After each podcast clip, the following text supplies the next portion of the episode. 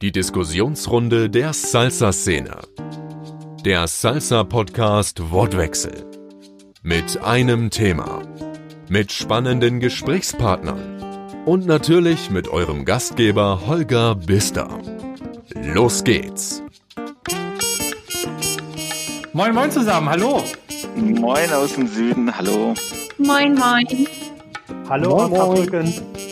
Das ist eine ganz schön volle Runde heute. Warte mal, ich mach mal die Musik ein bisschen leiser.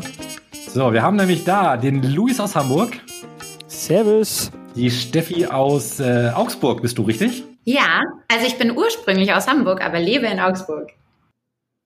Richtig. Und du hast dich immer geweigert, zu unseren Partys zu kommen, obwohl du in Hamburg bist. Äh, ja, da habe ich schon so einige Beschwerden bekommen, unter anderem von äh, Freddy und so weiter. Äh, ich äh, gelobe Besserung. Ich gebe meiner Family die Schuld. Das hört ihr bestimmt ganz gerne. Euch Ja. sieben, Saarbrücken. Ja, hallo alle. Toni, ähm, wenn ich jetzt Stuttgart sage, bin ich bestimmt falsch, oder? Warum? Stuttgart Du wohnst, du wohnst in Stuttgart? Natürlich. Mittendrin, ja, Im hervorragend. wunderschönen schönen Stuttgart, ja. Ich freue mich, dass ihr alle Zeit habt ähm, zur ersten Ausgabe vom Salsa Podcast Wortwechsel. Es geht heute nicht um eine Person, sondern um ein Thema. Und ähm, wenn man sich den Namen anguckt, ähm, die heute hier zu Gast sind, dann äh, wird der ein oder andere erraten, worum es geht. Nämlich um äh, Salsa-Festivals.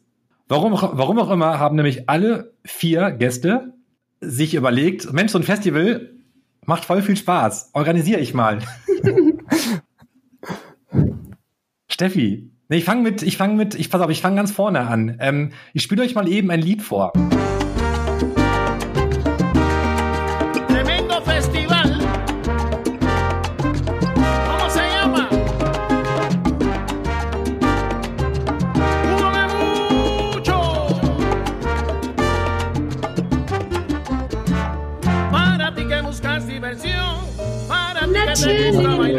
Yes. Ja, naja, genau. Cuba Mi Mucho, ähm, das, das Urfestival würde ich es mal nennen, bei Ja. uns, bei uns Kubanern.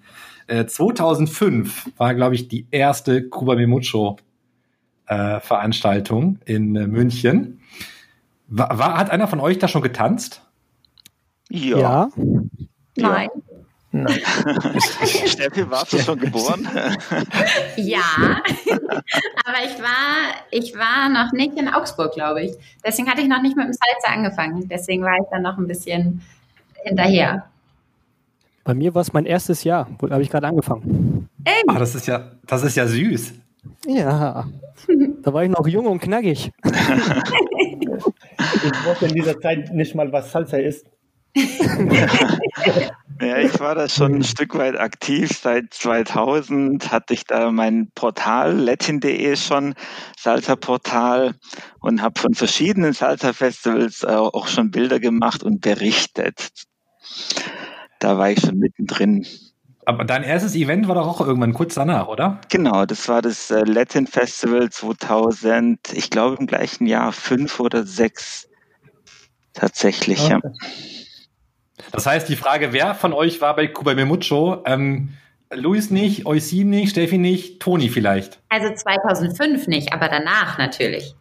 Ja, ich war, ich war auch 2008 war ich zum ersten Mal tatsächlich. Ich glaube, Also ich war nicht beim ersten Mal dabei. Ich glaube, ich war 2008 das erste Mal dabei und habe gerade mal zwei, mh, ein Monat, zwei Monate Salsa getanzt und zwar hier in einem Unikurs ähm, von Raphael Sonnenschein, der das ja auch gemacht hat, das Cuba Memucho. Und der hat Helfer gesucht. Und äh, zufälligerweise war in dem Unikurs ähm, Emmy als Gastlehrer da. Und so habe ich Emmy kennengelernt und bin auch letztendlich äh, zu der Tanzschule gekommen. Und der Raphael Sonnenschein hat äh, Aushilfen gesucht fürs Cuba Memucho und hat das sehr gut verkauft. Und so war ich mit, keine Ahnung, zwei Monate Tanzerfahrung auf meinem ersten Cuba Memucho, glaube ich, 2008. Sehr cool. Wir hätten uns eigentlich sehen können. Wir haben uns bestimmt gesehen. Bestimmt. Aber- also, bestimmt bist du mir als die Top-Tänzerin aufgefallen. Ich glaube nach zwei Monaten noch nicht. Vielleicht war das auch der Grund, warum du dich nicht an mich erinnerst, weil du dachtest, oh nee, mit der Anfängerin tanze ich bestimmt nicht. Ähm, aber es war trotzdem ein sehr beeindruckendes äh, erstes Festival. Auf jeden Fall. Ja, war ja auch mein erstes. Ähm, und hat, hat mich, glaube ich, auch ein bisschen geprägt. Voll. Was waren denn eure ersten Festivals? Also meins, da muss ich noch ein Stück zurückgehen, war glaube ich tatsächlich 2000, 1999 oder 2000 Zürich Festival. Und dann kam München dazu, vom Mimo damals organisiert. Aber das allererste war tatsächlich das äh, Zürich Festival damals, ja. Und das war für mich auch das, äh, die Inspiration, muss ich jetzt ehrlich sagen. Ich kam da so begeistert zurück. Äh, war ein Mix-Festival, war alles mit dabei, so wie es heute auch ist, sage ich mal. Und ich war absolut begeistert. Und seit, seit damals, sage ich mal, äh, habe ich diese äh, die hat mich das äh, Fieber gepackt, die Leidenschaft gepackt und natürlich auch ähm, mit dann, äh, dort ist auch die Idee entstanden, ähm, irgendwann so ein Festival selber zu organisieren. Noch, noch, hatte noch Zeit, aber die Begeisterung ist definitiv bei mir, hat dort den Ursprung. Also für mich war ähm, Rueda Festival Stuttgart mein erstes Festival bei Thomas. Und äh, da hat mich ähm, tänzerisch erstmal so zum ersten Mal auf kubanische Festival und da habe ich angefangen, kubanisch auch zu tanzen. vorher was, was hast du denn vorher gemacht? In Saarbrücken gab es vorher nur Linie. Und es gab eine kleine Gruppe, eine Rueda-Gruppe mit Peter Heinrich. Und äh, die, mit denen habe ich äh, Rueda Festival Stuttgart besucht. Und dann habe ich direkt das nächste Festival gebucht bei Toni im Oktober. Ja, wie cool. Und dann, äh, seitdem habe ich nicht mehr aufgehört. Also jeder Festival war ich dann äh, zwei Jahre fast auf jeder Festival. W wann war das, dein erstes Event? Äh, ich weiß nicht mehr. Äh, zehn Jahre, muss zehn Jahre sein. 2009, 2009 ungefähr so. Das ist auch schon eine ganze Ewigkeit. Ja. Also ich war in Europa noch nie auf dem Festival als Schüler. Ich war nur in Kuba auf dem Festival. Aber Warte mal ganz kurz. Angeber. Nee, ich bin einfach nicht dazu gekommen. Ich war in Kuba auf dem Festival und hier hat es irgendwie nie so ergeben, zeittechnisch. Und dann war ich schon auf Festivals, aber als Lehrer und nicht als Schüler. Also ich habe es wirklich nie mitgekriegt, in Deutschland so ein Festival als Schüler zu besuchen. Oder in Europa. Dieses Schweigen, Luis, ist für dich. Was denn?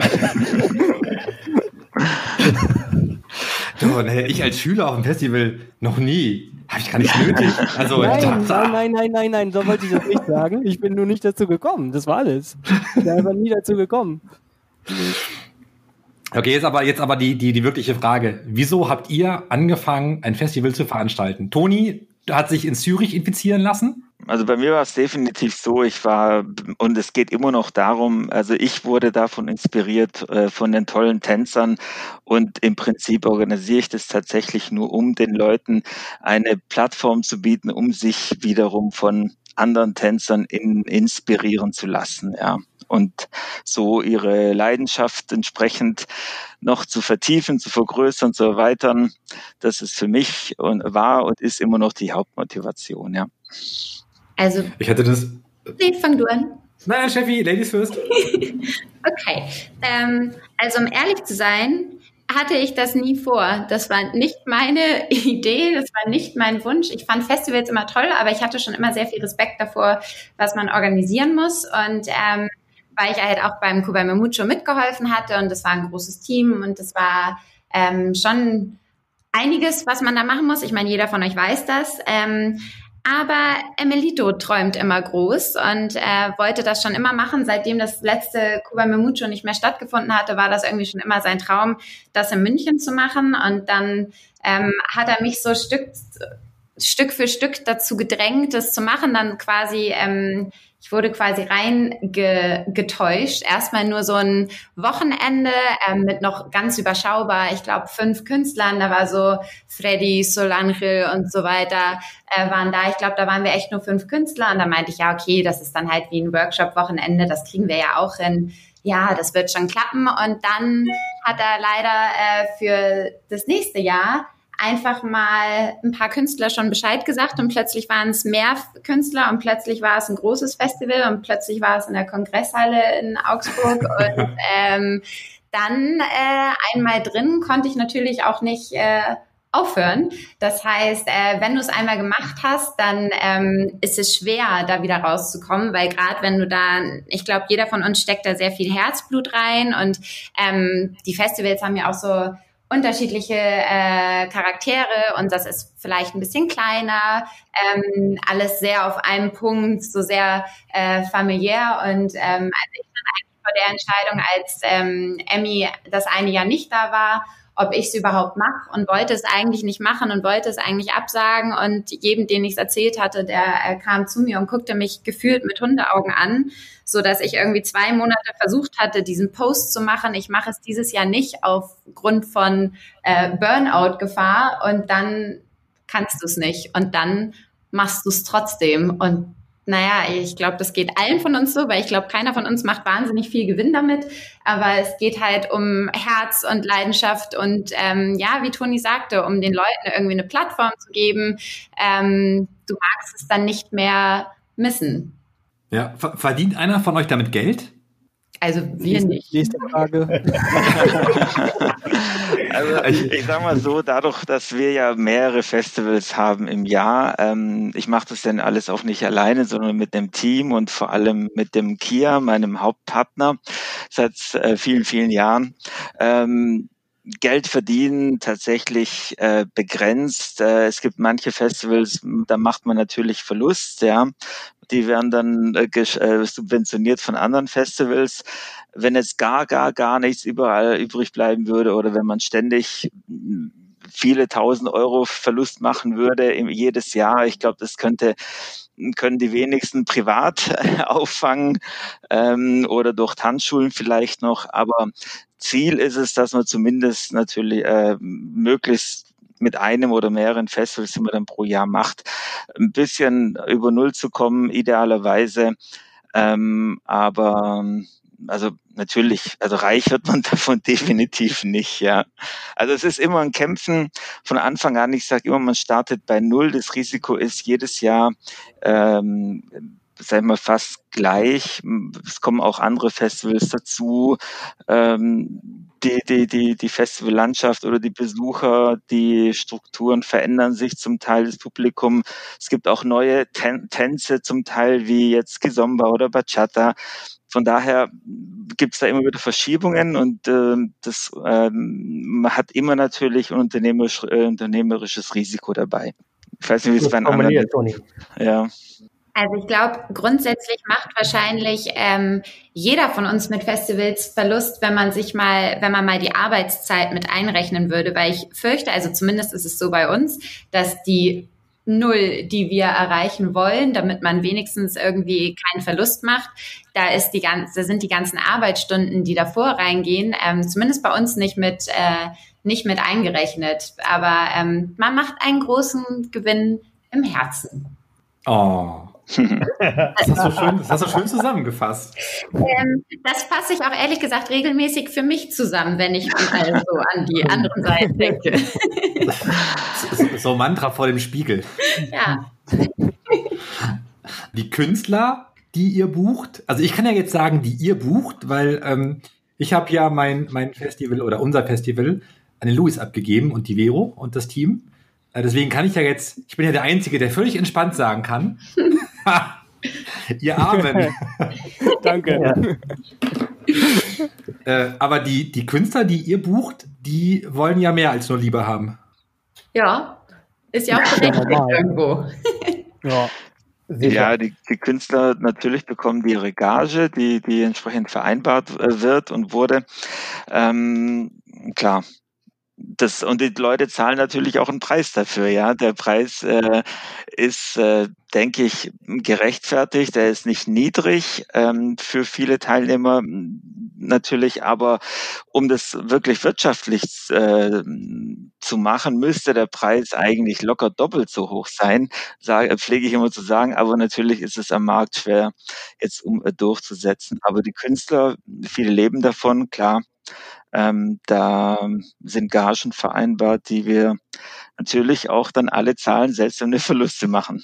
Du sagst gerade, die Preise müssten höher sein. Wenn ich mir jetzt mal die, die äh, Festivals, die großen Festivals der Kollegen in Berlin oder Düsseldorf angucke, die haben ja teilweise deutlich höhere Preise. Also, wenn ich, wenn ich überlege, Düsseldorf Festival, klar, ist im Hilton, ne, hat halt deutlich mehr Tanzflächen als die, die äh, Festivals bei uns. Aber da kostet äh, samstags abends, ich hab's nicht im Kopf, 60 Euro oder sowas, ne, die Party.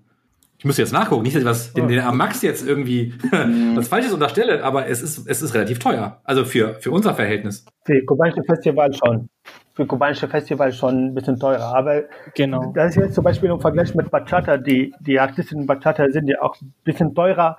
Trotzdem die Pässe sind ja auch ein bisschen günstiger jetzt als die kubanische Festival. Ich weiß nicht, ob Toni damit äh, gleiche Meinung ist. Aber äh, die Artisten in Bachata, vor allem Bachata Sensual, sind die schon sehr hoch. Und die, die Pässe sind ein bisschen günstiger trotzdem. Ja, also ich, ja, wir versuchen, sage ich mal, die Preise ein Stück weit doch so zu machen, also ein Stück weit auch, sagen wir, über dem Durchschnitt zu halten. Und natürlich immer im Verhältnis gesetzt zu den, zu der Anzahl Künstler, die wir haben, zu den Locations, äh, die wir anbieten. Das ist nat- manchmal nicht einfach, auch den, den, den, dem Festival-Teilnehmer zu vermitteln. Ähm, Ich muss ganz kurz einwerfen, Ja. ähm, ich habe dem, ich hab dem Max etwas äh, Unrecht getan. Ja. Es sind 30 Euro am Samstagabend bei ihm. ja. Inklusive Die Hälfte günstiger, geht ja. also 30, 30, 30, 30 Euro, ja, 30 Euro. Wie viel, wie, wie viel nehmt ihr für die Party am Samstagabend? Also bei uns wären es circa wären es 35 Euro.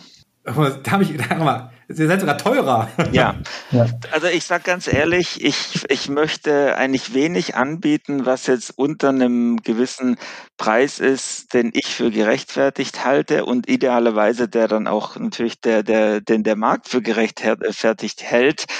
Aber wenn, wenn, wenn, wenn, wenn ich persönlich oder wir persönlich ein Festival oder auch nur einen Abend zu einem Preis dann verkaufen müssten, den, den, wo ich also denke, das ist es einfach nicht wert. A, vom künstlerischen her, was die Leute wirklich geboten bekommen. Wir haben Weltklasse-Shows zum Teil von tollen, tollen Künstlern. Ja, da brauche ich jetzt nicht mit Wilma Maria, Alberto Valdez oder, oder Seo oder Annetta Osbanes, alle, ihr kennt die alle, die sind alles, das sind alles Top-Künstler, die arbeiten, die trainieren. Ähm, und da 35 Euro für ein, für ein Gala-Abend, wo man tolle DJs noch dazu hat und Showprogramm und internationale Gäste. Ich weiß, es ist für manche ein viel. Ich, ich selber halte es für gerechtfertigt. Wir holen so viele Leute her, zahlen noch on top Locations und Schema. Ich will mir das Ganze jetzt nicht äh, ähm, runterbeten, aber es sind nun mal sehr viele Kosten und ähm, wenn es dann dazu kommen sollte, dass ein gewisser Preis vom Markt nicht mehr bezahlt wird, dann sage ich ehrlich, würde ich lieber aufhören, als äh, irgendwas anzubieten und das äh, nicht mehr so geschätzt wird, wie es eigentlich geschätzt werden sollte aus, aus meiner Sicht heraus. Ja. Ich denke auch, dass sehr oft halt ein falscher Vergleich gemacht wird. Es wird halt geguckt und sagt, ja, für eine normale Sizer-Party zahle ich 5 Euro oder was ich und jetzt zahle ich 35. Aber ich sag mal, wenn man hier auf eine normalen Party gehen würde, die nichts mit Latin zu tun hat, bist du auch schon mit 15 Euro Eintritt dabei. Also für eine ganz normale Party ohne gar nichts. In Hamburg 15 Euro, Ja. 10 bis 15 Euro auf dem Kiez ist komplett normaler Preis. Und da hast du nichts Spezielles.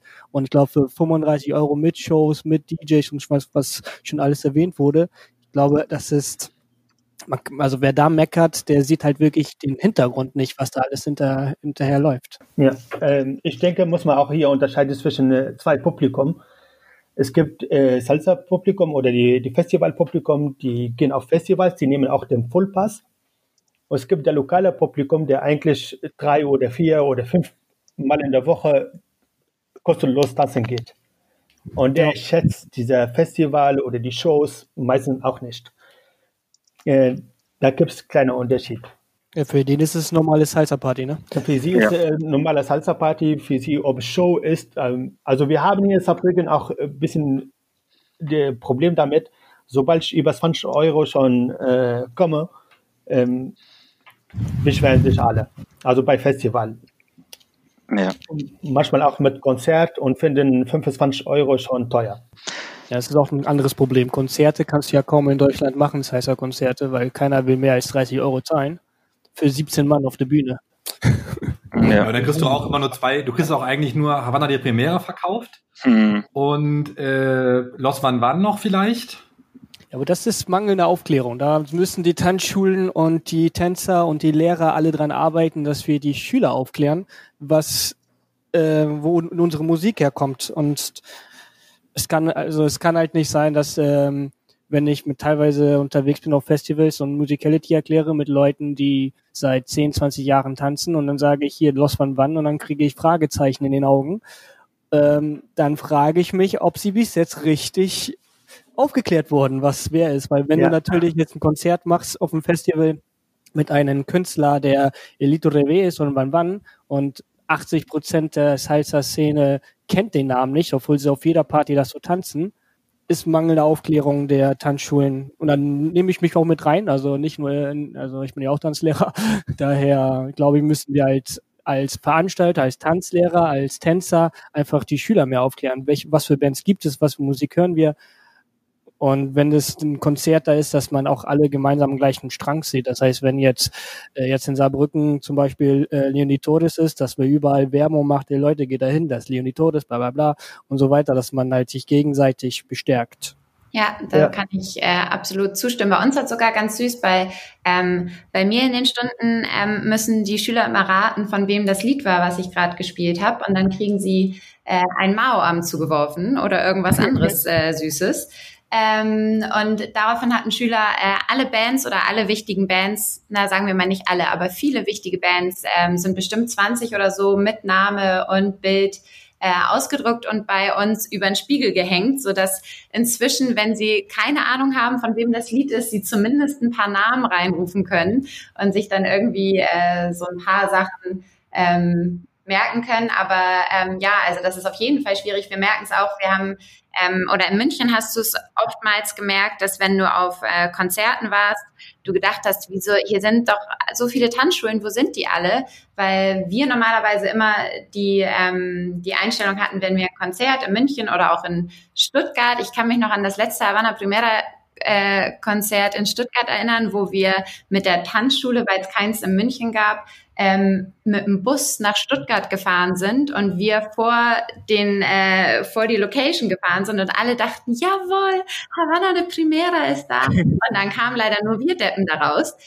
Ähm, aber normalerweise versuchen wir immer Kurse abzusagen oder zumindest das allen. Ich meine, du kannst die Leute ja nicht zwingen, aber zumindest irgendwie alle Leute dazu zu motivieren, dahin zu gehen. Ähm, es ist manchmal schwierig. Du hast manchmal Schüler, die ähm, wollen einfach nur tanzen, die wollen auch nicht die größten Tänzer oder größtes musikalisches oder Timba oder Afro oder Rumba wollen einfach nur ein bisschen Zeitvertreib und Leute kennenlernen und ähm, an die kommst du natürlich schwieriger ran. Das heißt, ich glaube, die werden sich jetzt nie so super krass dafür interessieren. Aber ähm, wenn du ihnen die Chance gibst, werden dich immer manche Schüler überraschen, die äh, dann daherkommen und sagen, hast du schon das neue Album von dem und dem gehört? Und du dachtest, Moment mal, wieso hat mein Schüler das vor mir gekauft? Da kann doch irgendwas nicht stimmen. Also ähm, ja, es hat viel mit Erziehung zu tun und aber äh, habt ihr nicht das Problem auch, äh, ich denke, das hatte auch jeder Stadt. Ähm, die lokale Publikum unterstützt nicht unbedingt das ähm, lokale Festival. Ja, das hast du auch, ja. Vielleicht habt ihr, und das gilt für Festival genau wie für den Konzert. Also letztes Jahr bei Alexander Abroy ähm, in Saarbrücken eine Tanzschule oder eine Tanzlehrerin von äh, großer Tanzschule in Saarbrücken meinte, ich hätte bessere Band buchen solle und nicht Alexander Abroy. ich weiß nicht, ob ich die beim Konzert dabei gehabt haben wollte. Du hättest Shakira buchen sollen, vermutlich, oder so. ich, ich, wusste auch nicht, wie ich antworten soll. ähm, aber bei Bellitage, äh, wir hatten fast über 600 Leute. Äh, ich kann sagen, vielleicht 80 Leute aus Saarbrücken. Das ist Wahnsinn. Ja, ja ich weiß, wir hatten, wir hatten einmal ein Mayimbe-Konzert, äh, Luis, vor ja. vier, fünf Jahren, ich weiß gar nicht, ist schon was her. Äh, und da waren es 80, 80, 80 Leute oder so, ne? Ich glaube, wir waren schon über 100. Ich glaube, es waren Echt? 100 irgendetwas, aber es fehlten auf jeden Fall über, die, über 50 Prozent, um die Einnahmen zu decken. Das war. Das war echt traurig, ja. Ja, und das, deswegen auch die, die, die Konzertabende oder die, die Party die Gala-Party im Festival, die lokale Publikum sind nicht bereit, äh, dafür zu zahlen.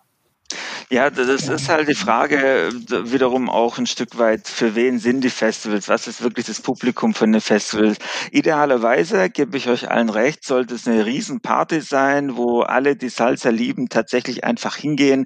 Äh, es ist unser aller Hobby. Lass uns da gemeinsam mit vielen Leuten, da kommen ja auch ganz viele, die, die extra dafür anreisen, die, die zahlen Hotel, die zahlen Flüge, die geben 1000 Euro aus für ein Wochenende.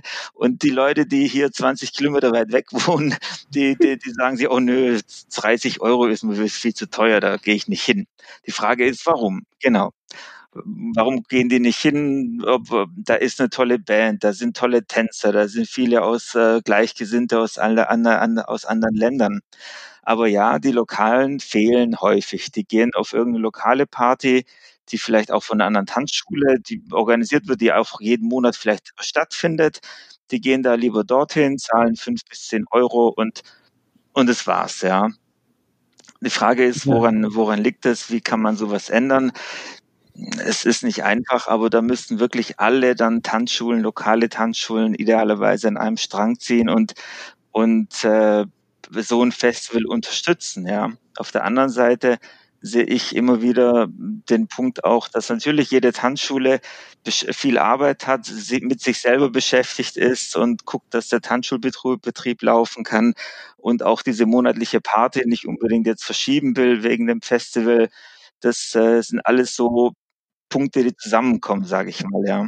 Ich meine, grundsätzlich, ich habe, wenn es eine regelmäßige Party ist, dann sehe ich das auch meistens nicht als so problematisch, weil, ähm, wie du schon sagtest, es sind nicht alle Leute Festivalgänger. Also gerade auf Festivals wird ja ähm, viel Timber und viel Power und keine Ahnung und das gefällt uns allen. Aber ich weiß auch, dass es einfach Leute gibt, die wollen vielleicht schon um zehn auf die Party und sind um zwölf dann auch bedient, weil die wollten halt einfach nur mal kurz raus. Also ich glaube, das ist ähm, was, was man nicht ganz verhindern kann, aber grundsätzlich mehr Zusammenhalt ähm, oder Werbung für Festivals oder Konzerte oder sowas machen, ähm, ist natürlich schon wichtig. Ich kann verstehen, dass man jetzt nicht immer die Zeit hat, ähm, sich alle Festivals äh, anzuschauen, weil dafür gibt es inzwischen einfach zu viele. Konzerte sind da schon übersichtlicher. Also wenn da was in der Nähe ist, kann man, finde ich, schon eher darauf aufmerksam machen.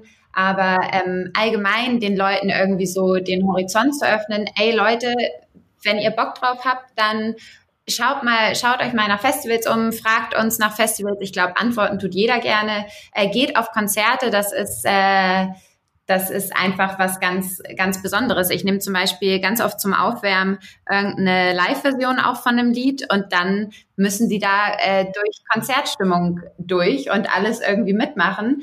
Ähm, falls es zu schlimm wird, drehe ich mich einfach nicht mehr um, dann müssen sie irgendwie so mit, aber sie überleben es immer und sind dann auch ganz gut außer Puster, aber dass sie einfach mal so mitkriegen, wie sich das überhaupt anhört, was da passiert. Also einfach mal den Leuten so ein bisschen die, die Augen zu öffnen, dass ähm, die Tanzschule äh, schön und gut ist und wir uns alle freuen, dass sie da sind, aber dass sie ähm, auch mal woanders was ausprobieren müssen.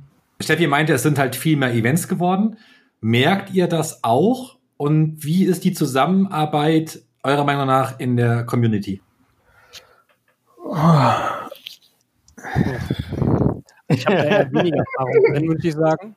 Ich bin ja erst seit ganz neu jetzt in der Festivalszene, deswegen kann ich dazu nicht, nicht so viel sagen. Aber man kriegt schon so mit, also als Tanzlehrer hatte ich das schon öfters, dass ich ähm, schon gedacht habe, okay, krass, jetzt sind, äh, bin ich zweimal gebucht worden, ein Wochenende hier, das andere Wochenende da und, sind, und die Städte sind voneinander vielleicht eine halbe Stunde, Stunde mit der Bahn entfernt, nicht mehr.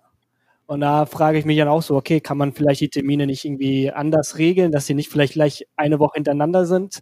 Weil es ist im Endeffekt, bin da nicht nur ich das, das waren irgendwie dann sechs, sieben Lehrer, die eine Woche vorher in der Stadt waren und eine Woche später eine halbe Stunde weiter entfernt waren. Und das ist ja eigentlich theoretisch das gleiche Publikum. Das war das Einzige, was ich mitgekriegt habe. Aber so als Veranstalter selber bin ich da ja noch relativ neu. Also was ich so mitbekommen habe, ist dadurch, dass natürlich ähm, mehr Festivals es einfach gibt, wird es schwieriger. Ähm, früher hast du eigentlich immer versucht, ähm, dass du nicht am gleichen Wochenende dein Festival hast oder mit ähm, mehr zeitlichem Abstand. Ähnliches Beispiel ja auch wie bei dir, Luis, dass halt einfach, dass man vielleicht nicht zwei Sachen in einer ähnlichen Ortschaft ähm, mit kurzem Abstand hat. So hat man ja früher auch immer so ein bisschen versucht, wenn jetzt gerade im Juni schon ein großes Festival ist, dann versucht man seins nicht auch noch gerade im Juni ähm, zu packen.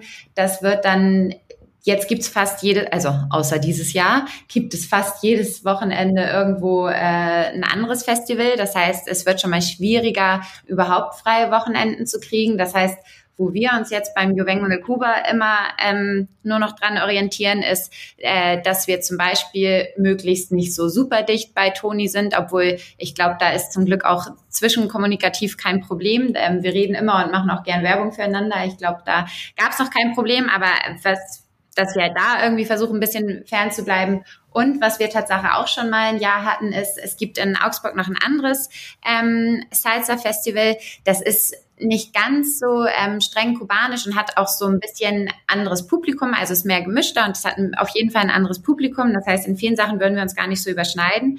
Aber wir haben ein Jahr beide das gleiche Datum veröffentlicht, exakt das gleiche Datum. Und ähm, daraufhin sind wir dann äh, Tatsache umgezogen, weil wir gesagt haben, ähm, auch wenn vielleicht nicht, es nicht wahnsinnig viele Überschneidungen gibt, ist es einfach schwachsinnig in einer kleinen Stadt wie Augsburg zwei Festivals am gleichen äh, Wochenende zu haben und äh, sind dann zwei Monate später nochmal wieder umgezogen, ähm, um das zu verhindern. Aber klar, es wird einfach ähm, es wird immer schwieriger, irgendwas Freies zu finden, dass du möglichst keinem ähm, auf den Fuß treten würdest. Ich weiß, dass dieses Jahr hat irgendein anderes Festival, ich weiß jetzt leider gerade nicht wo, ähm, wäre auch gleichzeitig zum Beispiel gewesen mit unserem Festival. Da hast du dann natürlich immer mehr Konflikte mit den Künstlern, weil die bei beiden eingeladen sind oder so. Ich glaube, man versucht es irgendwie zu verhindern, aber es wird halt definitiv immer schwerer.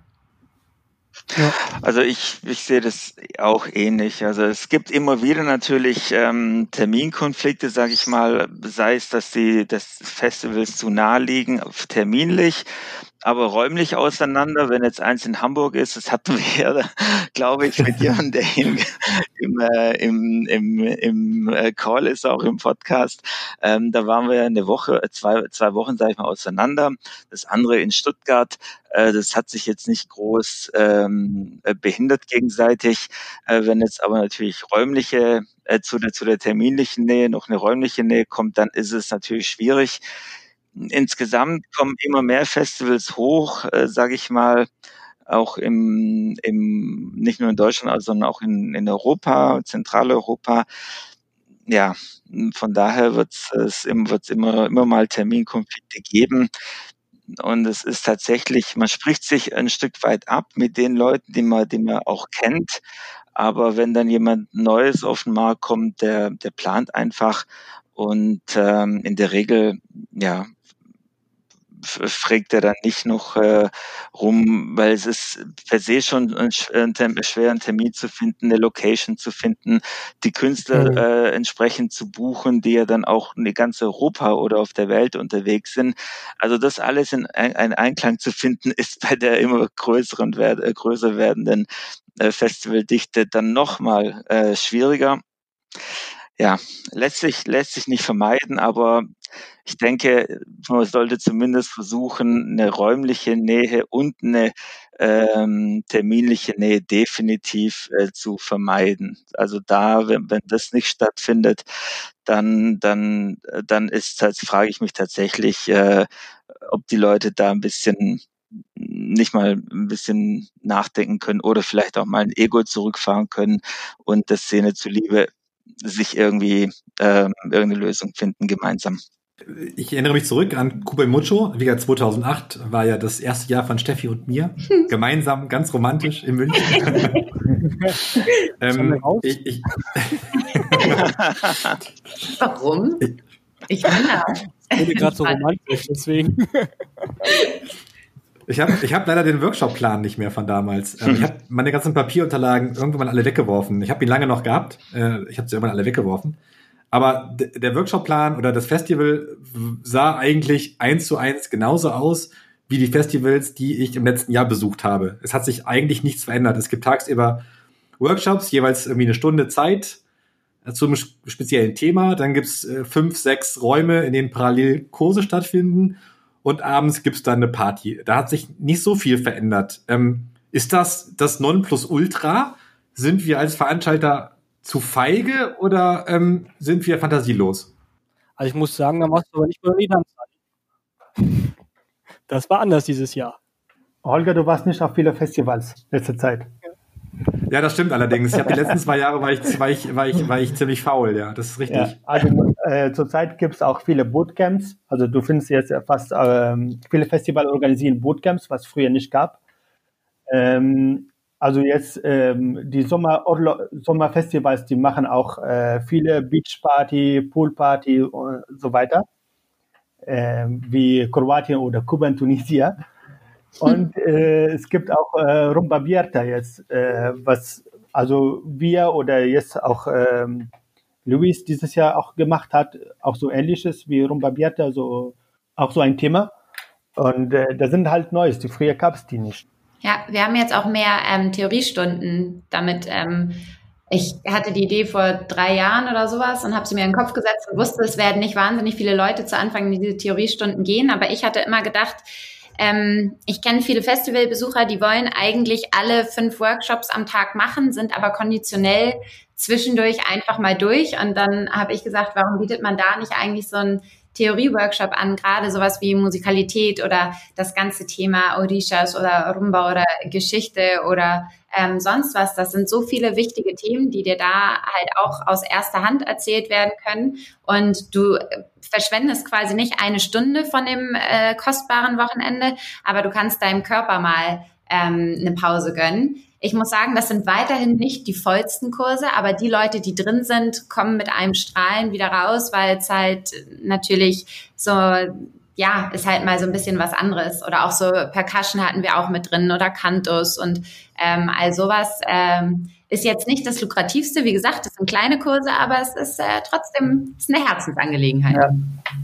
Aber ich glaube, jetzt ist auch die Zeit dafür. Ich glaube, wenn ich, wir haben sowas auch Theoriekurse und sowas alles und ich merke in den letzten Jahren, der, der Zuwachs wird mehr, die Fragen werden mehr und ich glaube, Deutschland ist jetzt an dem Punkt angekommen, wo viele Tänzer sich auch jetzt fragen, was gibt's da noch? Also ich habe jetzt seit, ich tanze seit zehn Jahren und irgendwie habe ich das Gefühl, ich komme nicht weiter, was kann ich machen?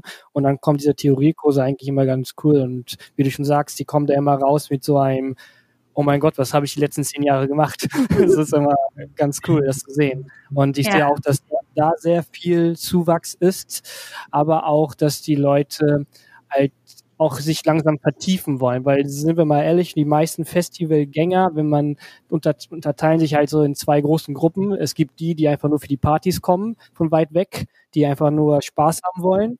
Und es gibt diese, die halt wirklich noch äh, was lernen wollen, was sie bei sich nicht lernen können. Und die wollen sich halt in so ein Thema spezialisieren oder vertiefen.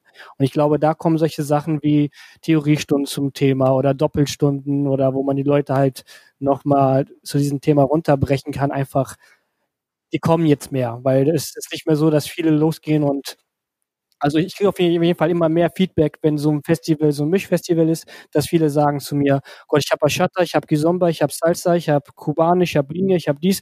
Äh, was habe ich eigentlich überhaupt noch in der ersten Stunde gelernt? Dass viele dann am, am Ende sagen, okay, das war jetzt viel zu viel, ich muss mich eigentlich versuchen, auf dem Festival auf ein Thema zu spezialisieren, dass, damit man mehr mitnehmen kann.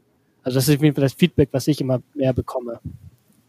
Also auf jeden Fall hat sich auch von den Inhalten der Workshops Plan auch viel geändert. Also man findet nicht nur jetzt Tanz, äh, Salsa und äh, reicht. Also es gibt viele Themen, und die vor fünf Jahren oder sechs Jahren die auch nicht gab. Also ich, ich sehe das äh, auch so. Also es hat sich sehr viel inhaltlich, also von der von der prinzipiellen Struktur, vom Konzept her ist es tatsächlich gleich, aber die Inhalte, also sehr sehr ähnlich, sage ich mal. Aber die Inhalte haben sich schon extrem entwickelt mit den in den verschiedenen Tänzen. Wenn man jetzt nur Kuba spricht, definitiv auch. Wir hatten früher auch drei Räume oder vier. Dann haben wir irgendwann einen speziellen Afro-Raum mit diesen, mit den Live-Musik, mit den Live-Musikern. Ähm, auch Theoriestunden immer mal wieder eingebaut, schon auch ganz früh.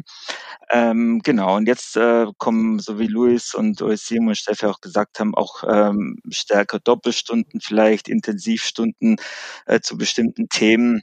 Also das, die, die Tänze äh, verändern sich alle äh, oder entwickeln sich alle ein Stück weit weiter. Auch die die Tänzer selber entwickeln sich ja auch weiter und bringen neue Themen mit ein, äh, ist ja auch in ihrem Interesse und in der, im Interesse der Tanzszene. Ähm, vielleicht müsste man ein Stück weiter nochmal mehr Richtung also wenn ich jetzt das auch nochmal kurz noch bei Bachata reflektiere, da ist es ja extrem die Entwicklung, sage ich mal. Da konnte ich mir früher äh, außer drei Schritten nach links und drei nach rechts, sage ich mal, kann nichts anderes vorstellen. Irgendwann hatten wir vier, vier verschiedene Räume mit äh, alles voll verschiedener Bachata-Themen. Ähm, ja, ansonsten, ich weiß nicht, wir machen ja auch, ich denke, ihr auch alle Umfragen ähm, bezüglich unserer, sag ich mal, auch Kunden oder der Teilnehmer, was, was denen gefallen hat, was denen nicht gefallen hat. Und aus dem Feedback versuchen wir uns dann auch ein Stück weit dann auch wieder zu, zu, ver, zu ver entwickeln oder zu verbessern, ja. Ja. Wie war denn, ähm, Luis, du, ihr musstet ja so ein bisschen gezwungenermaßen äh, ein komplett neues Konzept fahren. Ja, äh, irgendjemand kommt auf die Idee, was Neues zu machen und mir dann abzugeben. ich, ich, weiß gar nicht, wer das war. ähm, aber das mache ich ganz gerne. Ich entwickle irgendeine tolle Idee und dann ziehe ich mich aus der Verantwortung. nee, aber das Feedback war wirklich sehr, sehr gut. Ähm, wir hatten ja dieses Jahr bei uns, dass die Leute sich spezialisieren mussten. Das heißt, äh, die hatten entweder nur Afro oder halt nur Casino. Und ähm, das war am Anfang ein bisschen schwierig, weil viele natürlich sagten, ja, ich will nicht ein Wochenende nur Afro machen. Ähm, aber wiederum hatten wir auch viele, die genau das wollten. Also und das Feedback von den Leuten, die da waren und sich wirklich ein Wochenende nur auf ein Thema spezialisiert haben.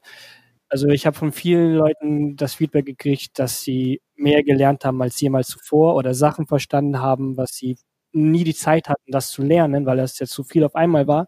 Aber es ist halt eine schwierige, es ist, es ist ein Balanceakt, weil du hast halt wirklich diese, also die fallen halt viele Tänzer weg, weil du hast halt viele Fortgeschrittene, die sich spezialisieren wollen, aber vor allem diese, die Mittelstufe-Tänzer, so die, die breite Masse, die wollen sich halt nicht unbedingt spezialisieren. Also die fallen dir schon ein bisschen weg dadurch. Aber ähm, für die Leute, die wirklich tiefer reintauchen wollten, war das sehr cool. Also das Feedback war wirklich sehr gut. Eine Sache noch, wir haben ja zum Beispiel auch ein reines Lady Salsa Festival mal gemacht und, und auch im Man Style.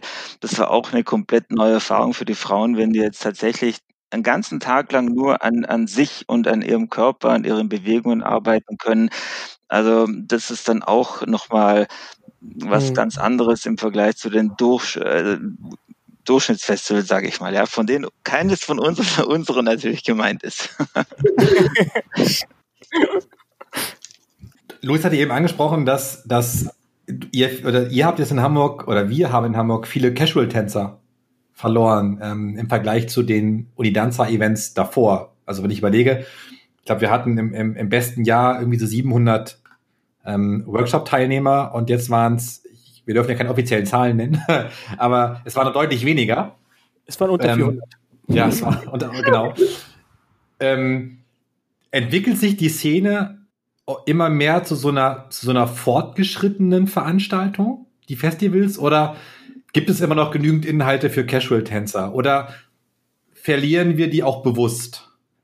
Also, um glaube, ehrlich zu sein, oh, sorry, geh du. Mach ruhig, mach, mach ruhig. Ich denke, die, die Zahl der Personen ist abhängig äh, davon, wie viele Events es im Jahr gibt.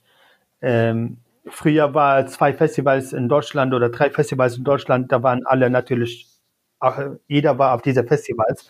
Jetzt fast jeder Wochenende und dann äh, Deutschland hat sich auch jetzt ein bisschen mehr Connection zu Frankreich. Da haben wir auch die Festivals in Frankreich äh, entdeckt. Und äh, die Leute gehen jetzt überall und es ist normal, dass jetzt nicht mehr alle kubanische Tänzer auf einem Festival treffen. Ja, das war früher definitiv, da war, sag ich mal, die, die ganze Szene war natürlich konzentriert oder kam eher auch zusammen äh, durch die verschiedenen Festivals. Ähm, da ist es, geht's ein Stück weit auseinander, die, die, die gesamte kubanische Szene.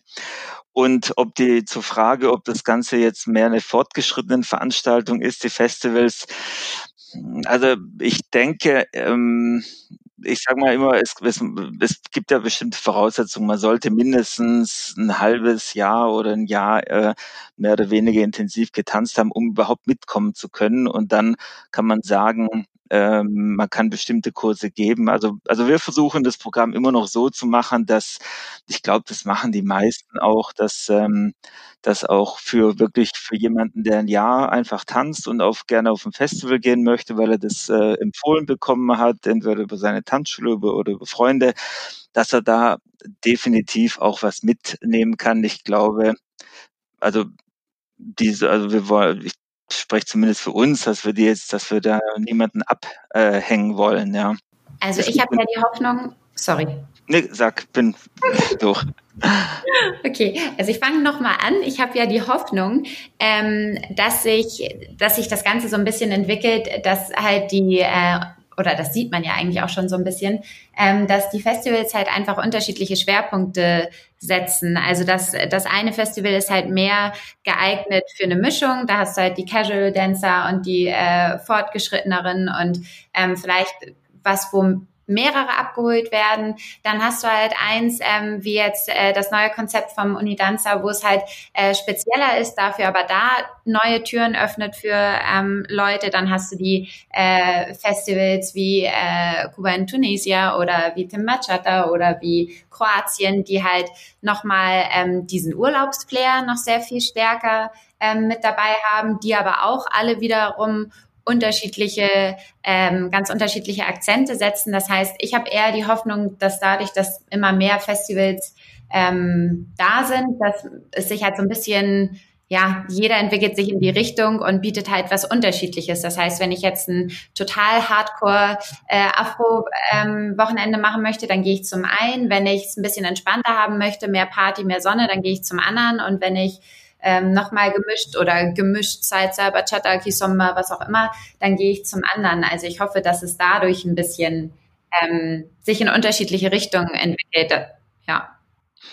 Ich habe eine Frage an euch. Äh, was denkt ihr denn, hat, wird inwieweit jetzt unsere derzeitige Corona-Geschichte einen Einfluss haben wird auf die, auf unsere Tanzszene, auf die Festivals? Was das, Holger, ich hoffe nicht, dass ich dir eine Frage vorweggenommen habe. Nein, gar nicht. Ich, ich, ähm, ich habe mich, weil ich diese Frage die letzten Male immer am Anfang gestellt Ach so. habe, ähm, habe ich die tatsächlich diesmal, ich habe sie einfach nicht stellen wollen. Ach so, okay. Ja, dann sich die Leute vielleicht, oh, schon wieder eine Corona-Frage. Aber, aber ja, die Frage, ich finde ich find die Frage ja mega, mega spannend und mega relevant für uns. Ja. ja. Also ich denke, Toni und, äh, und ich, vielleicht sind wir jetzt äh, die Nächste, die jetzt hoffen, dass äh, dieser Phase vorbei ist weil äh, Timberparadies Ende September, äh, Kuban, Kuban Stuttgart oder Festival äh, Kuban Stuttgart auch Ende Oktober. Und wir hoffen, dass bis dorthin keine Corona mehr gibt. Mhm. also ich, ich, ich habe wieder angefangen zu organisieren, weil die letzten drei Monate ähm, wusste man gar nichts. Also wir standen, wir konnten nicht weiter organisieren, wir konnten auch äh, nicht aufhören zu organisieren. Äh, das Tanzverbot, äh, es gab Zeit im Mai, wo ich mir gehofft, dass die, die, die Eventverbot ist nur bis Ende August. Ich habe gehofft, dass sie jetzt bis Ende September das machen, dass ich dann einfach sage, okay, ich habe jetzt Ruhe. Hm. Äh, aber jetzt gibt es wieder Hoffnung, vor allem jetzt, äh, wie die Situation in Deutschland sich entwickelt. Ich finde es positiv und äh, ich bin jetzt positiv eingestellt, dass es jetzt wirklich stattfindet. Also ich muss ich sagen, denke, ich bin auch. Oh, sorry. Wieso fange ich denn immer gleichzeitig an, Mann? Geil. mach, mach. Nein, nein, nein. Ich lasse dir den Vortritt dieses Mal. Also ich denke halt, dass wir noch ein Problem haben werden mit der Einstellung der Tänzer. Jetzt nicht unbedingt jetzt für die also Timberparadiese so hoffe ich das Beste, dass alles gut läuft. Aber ich glaube, dass wir halt noch, wir haben halt zwei getrennte Meinungen in Deutschland. Wir haben die, die alles ja für Fake halten. Die werden relativ schnell wieder auf der Tanzfläche sein, glaube ich. Und dann haben wir die, die äh, übervorsichtig sind oder extrem vorsichtig sind. Und ich glaube, die wieder das Vertrauen zu kriegen, ihr könnt auf Partys kommen, ihr könnt auf ein großes Festival, wo tausend Leute sind. Ich glaube, da, die werden erstmal wegfallen, solange es da nicht vielleicht irgendwie einen Impfstoff gibt sonst was. Ich glaube, die werden wirklich wegfallen. Und das ist halt, also ich kann es super schwierig einschätzen, wie viele das hier in der Salsa-Szene sind, die jetzt sagen, ey, scheiß drauf oder sagen, nee, nee, nee, bloß nicht, jetzt erstmal nicht. Ich glaube, da werden wir noch lange mit zu kämpfen haben erstmal. Ja, also da stimme ich dir total zu. Ähm, ich bin grundsätzlich immer jemand, der sehr optimistisch ist, weil ich mir immer denke, warum sollte ich vorher schon äh, schlecht drauf sein, wenn es noch nicht eingetreten ist? Das ist ja nur negative Energie, die ich mir auch sparen kann. Ähm, deswegen habe ich immer noch die Hoffnung, ähm, auch gerade für Ende September oder Oktober, dass die Situation sich einfach schneller aufgelöst hat, als wir es im Moment vielleicht vermuten. Ich meine, sie kam auch schneller, als wir es alle erwartet haben. Ähm, ich habe da einfach die Hoffnung ähm, für unser Festival, was im Juli gewesen wäre, hatte ich auch noch lange ähm, Hoffnung. Das haben wir aber jetzt ähm, schon vor einem Monat oder so abgesagt. Gar nicht mal, weil es schon hundertprozentig feststand, dass da solche Veranstaltungen nicht stattfinden könnte, obwohl ich es ehrlich gesagt jetzt auch mit den ganzen Auflagen nicht machen wollen würde. Aber genau, weil man halt dieses Problem hat, wie Luis sagt, dass du halt nicht weißt, wer kommt. Und es ist dann also dann sprechen wir halt wirklich von einem Verlust, wenn du sagst, du machst halt das Festival mit den ganzen Ausgaben und es kommen halt ähm, nur zehn Prozent der Leute, dann sitzt du halt nochmal auf ganz anderen Kosten fest, als auf denen du jetzt festsitzt, dadurch, dass du es absagen musstest. Und zumal wir haben halt immer ja alle von uns internationale Künstler, das muss mit dem Flug klappen. Das heißt, es muss ja nicht nur die Situation in Deutschland ähm, okay sein, sondern es muss ja irgendwie auch die Situation in ja halb Europa äh, funktionieren. Deswegen, also es ist super schwierig einzuschätzen. Ähm, wir haben jetzt seit dieser Woche das erste Mal äh, unsere Tanzschule wieder geöffnet und waren auch total hibbelig, weil es war super stressig, das alles vorzubereiten und dich an die ganzen Auflagen zu halten. Und ähm, das wird für ein Festival natürlich nicht einfacher, weil ähm, man liest echt einiges und interpretiert es dann doch immer falsch. Und ähm, ja, also es wird spannend. Ich bin optimistisch. Ich hoffe, wir kriegen September und Oktober äh, wieder Festivals, weil ich wäre auch gerne mal wieder auf einem. Aber ähm, ja, super, super ungewiss. Also bei uns ist zum Glück im Moment sehr, die Akzeptanz sehr gut. Also wir hatten ähm, bis jetzt einen guten Start. Ähm, aber ja, mal schauen. Ja, das ist auch, was mich motiviert. Also dieser gute Start, was wir jetzt hatten, äh, als wir die Tanzschule wieder äh, angefangen haben. Also Feedback war sehr gut. Die Leute hat, haben Lust, wieder in die Tanzschule zu kommen. Und äh, wo ich jetzt mit der Promo wieder angefangen habe, eigentlich die Frage, die ich bekomme, oder ich habe viele Fragen bekommen, und sie fragen alle, wie die Konditionen sind, falls das Festival jetzt dieses Jahr nicht stattfindet. Mhm. Da machen sich mehr die Leute Sorgen, um, als äh, sie wissen, wenn es stattfindet, das heißt, äh, ist weniger Risiko da. Ja. Also lustigerweise hatten wir sogar ein paar mutige, äh, die sich jetzt noch für unser Festival Tickets kaufen wollten, wo ich so dachte, uh, ihr ja seid ja noch optimistischer als ich. Das muss man erstmal schaffen. Äh, den habe ich das jetzt leider erstmal gesagt. Aber ich glaube, letzte Woche oder so war der erste, äh, war das letzte Mal die Ticketanfrage und ich so, okay. Ja. Cool. Ja, Luis hat ja ein bisschen Glück gehabt, ne? Luis war äh, Fe Ende Februar war das, oder? Eine Woche bevor es losging. Eine Woche genau, da hat, da hat, da, das war auch das letzte Mal, dass ich Salsa tanzen war, glaube ich. Ja, ich glaube, bei vielen. Ja. Wir haben noch uns lustig darüber gemacht, äh, Luis. Ja. Äh, das wird nichts, das ist alles übertrieben. Äh, und wir haben nicht dran geglaubt. Also keiner hat damit gerechnet, dass so passieren kann. Ja, und zwei Wochen später ähm, hat Max dann im laufenden Betrieb sein Festival abgesagt. Das ist auch eine harte Nummer, oder? Das war richtig hart. Das ist wirklich ja. worst, worst, worst case. Oh, ja. da hatte ich so ein Mitleid. Das konnte ich ja. überhaupt nicht fassen. Also das war richtig äh, bitter. Ich glaube, ich war zur gleichen Zeit in Nürnberg auf dem Festival. Stimmt, ähm, da war auch eins, ja. Ja, und ich hatte es halt nur nebenbei irgendwie über Social Media mitbekommen und ich so, oh krass. Und in dem Moment, ich glaube, das ist allen von uns durch den Kopf gegangen, dachtest du, Ja. oh, der arme Veranstalter, oh, was macht er jetzt? Die Kosten, die Dings, ist also ist ja das ist super GAU. Also offiziell nochmal mein Beileid, weil das ist echt. Ja. Ja, das war krass. Ich war eine Stadt daneben im anderen Festival und haben mir das auch mitgekriegt. Das war, da war mir gerade auf dem Weg zum Kursen und dann krieg ich einen Anruf, hier ist alles abgesagt. Wie Mhm. sieht es bei euch aus? Und ich war gerade eine Stadt daneben, ich war in Essen. und da lief noch alles und das war so, äh, nö, hier scheint doch alles in Ordnung zu sein. Wir haben eigentlich nur darauf gewartet, dass gleich auch so jetzt diese Meldung kommt. Aber Ja. ist dann Ja, noch nicht spannend. gekommen. Das war krass. Der, der, der Leo, also DJ Leo de Kuba, ähm, hat sich in der Podcast-Folge mit ihm ein bisschen beschwert, dass die DJs im Vergleich zu den tanzenden Kollegen, also zu den Dozenten, viel zu wenig Geld verdienen. Bei euch Festivals. Ich kann ja jetzt sagen, bei euch Festivals. Er hat sich ein bisschen beschwert, dass, da dass, dass die Wertschöpfung, äh, die Wertschöpfung, die Wertschätzung den DJs gegenüber ein bisschen fehlt, weil wenn man dann den Stundenlohn ausrechnet, ne, die arbeiten halt irgendwie von 22 Uhr, 21 Uhr bis, bis spät in die Nacht. Äh, Jetzt dürft ihr dem Leo antworten. Also ich als auch DJ sehe das genauso. Aber wenn wir die Tickets nicht teurer verkaufen können, dann können wir auch nicht mehr Geld einnehmen. Und da haben wir das, das Problem. Es ist ein ewiges Kreislauf. Also ich glaube, jeder von uns ist bereit, DJs mehr zu zahlen, wenn wir auch mehr für eine Party nehmen können und die Leute das zahlen. Ich glaube, es ist einfach ein Kreislauf, weil ähm, was so Salsa-DJs verdienen, ist eigentlich ein Witz im Vergleich zu anderen, anderen DJs in anderen Branchen. Und äh, ich glaube halt, das hängt aber alles mit den Preisen, die man nehmen kann für eine Party. Also meine Meinung. Dieser Thema ist sehr kompliziert, weil ich finde, DJ sind die wichtigsten, was Festival ausmacht. Äh, So, weil äh, du kannst die beste Workshops haben, du kannst die beste Shows, die beste ähm, Workshops, aber wenn die Party nicht stimmen oder wenn es keine, keine gute Party ist und wenn die Musik nachher nicht so gut ist, dann ist der komplette Festival vorbei. Also da hast du direkt, ähm, da wird es als äh, schlechter Festival präsentiert.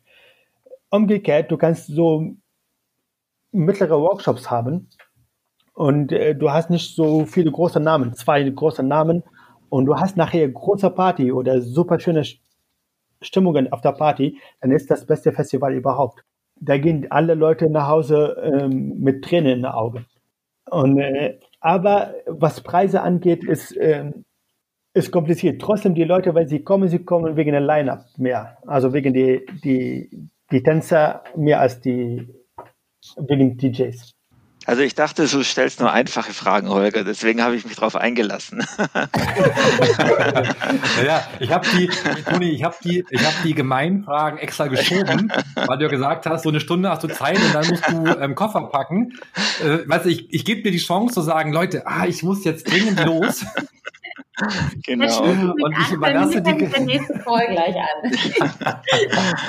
Nee, aber ich sehe das ähnlich. Also es ist schwierig. Also es gibt manche Künstler, die verdienen natürlich im, im Verhältnis mehr äh, als es die DJs, vor allem wenn man die Stunden äh, betrachtet.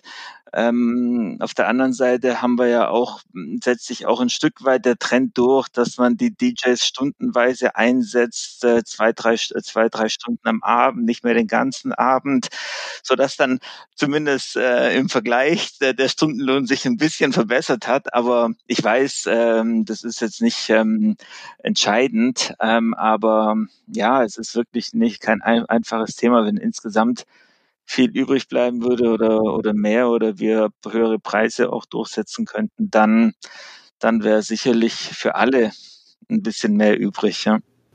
Äh, Habt ihr denn auch das Gefühl, wie Eusim, dass die Te- Festival-Teilnehmer inzwischen mehr Wert auf die Partys legen als auf die Workshops? Oder dass die Festival-Teilnehmer ähm, ein Festival eher danach bewerten, wie die Party stimmungsmäßig ist, als wie die Workshops waren? Oder ist es auf den verschiedenen Events unterschiedlich? Also ich denke, also ich sag mal, bei, bei uns wäre es immer noch so, dass das Festival von den Workshop-Teilnehmern lebt. Äh, ohne die Workshop-Teilnehmer, die jetzt einen Fullpass kaufen, wäre ein Festival nicht möglich. Ähm, und äh, ich glaube, mit, mit den ganzen Lineups, die wir alle auch haben, ähm, geht es nur mit Workshops, wenn der Anteil an rein Party-Interessierten äh, entsprechend höher wäre, sage ich mal, vielleicht 70, 30 oder 80, 20, statt andersrum, dann, dann, dann wäre ein Festival nicht möglich. Aber ich sehe die Tendenz noch nicht wirklich. Ja. Bei uns. Wir hatten es ja bei, bei Unidanza auch. Ähm, wir waren ja auch eher ein Event, das für die Workshops bekannt war als für die Partys. Sind deswegen vermutlich auch so groß geworden, weil die Leute einfach eine riesige Auswahl an, an, an Workshop-Themen gehabt haben. Und auch wenn die Partys ja teilweise nicht gut waren, oder also sie waren, was heißt nicht gut, aber ich sag mal, im, im Verhältnis jetzt nicht zu vergleichen gewesen sind mit Saarbrücken zum Beispiel, äh, Eusim, waren die Bewertungen fürs Festival immer extrem positiv, weil die Workshops gut gewesen sind. Und ähm, ja. deswegen meine Frage, ob, ob sich das gewandelt hat oder ob das tatsächlich abhängig ist von dem Event, auf dem ich bin. Ich glaube, es ist so abhängig von den Schülern, die kommen.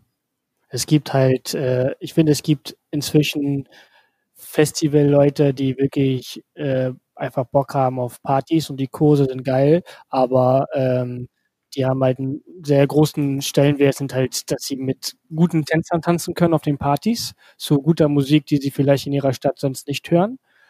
Und dann gibt's halt die Mittelstufentänzer, sage ich mal, überwiegend, die halt, äh, und das ist halt die breite Masse, die halt Kurse haben will.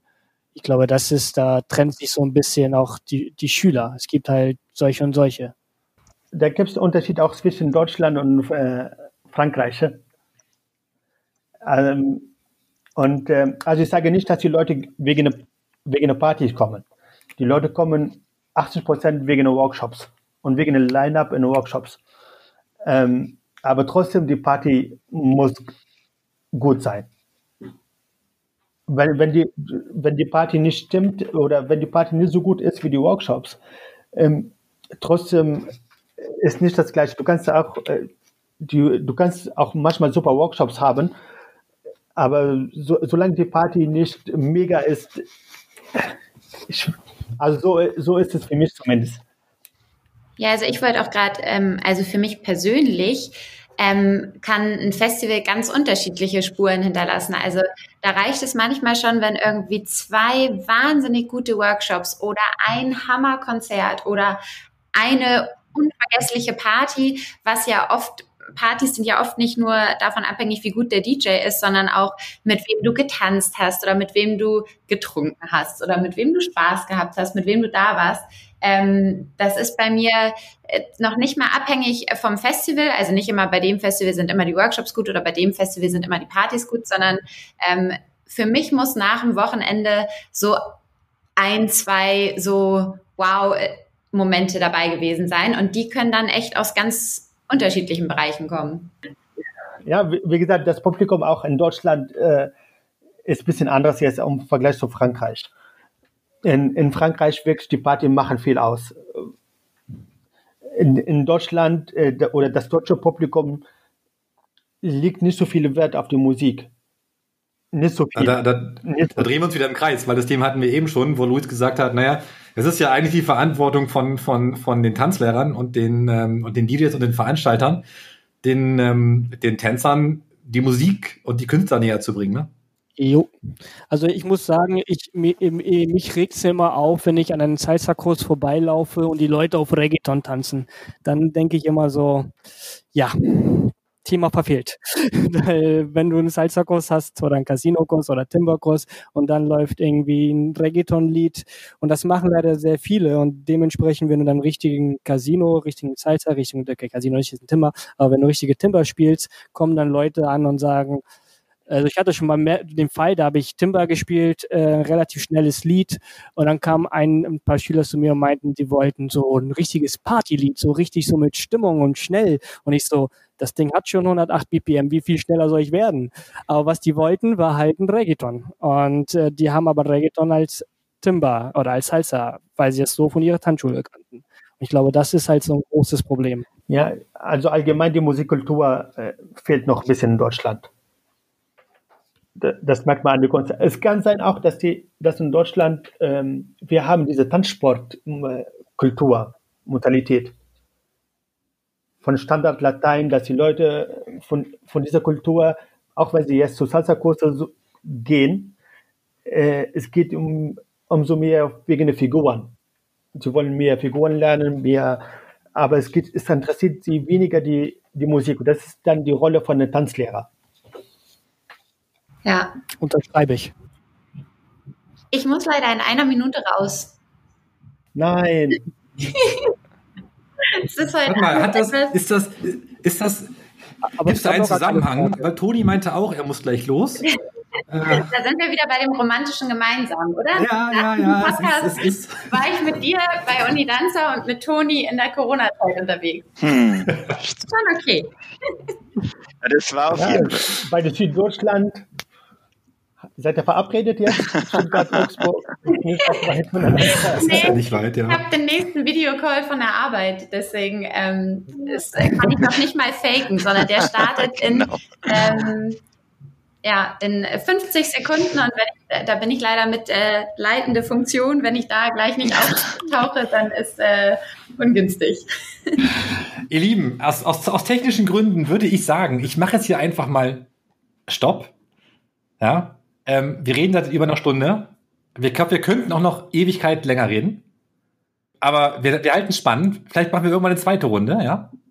Ganz lieben Dank, dass ihr da wart. Es hat sehr viel Spaß gemacht. Liebe Steffi, äh, noch nicht losdüsen, weil die Spur muss noch hochgeladen werden. Ich drücke jetzt auf Stopp und wünsche euch allen einen total tollen äh, Restabend und ähm, bis ganz bald. Dankeschön für die Einladung und für das nette Gespräch und überhaupt für alles. War schön, euch mal gehört zu haben, wo ich euch schon nicht sehen kann. Ebenfalls. Dankeschön. Danke, Holger, danke alle.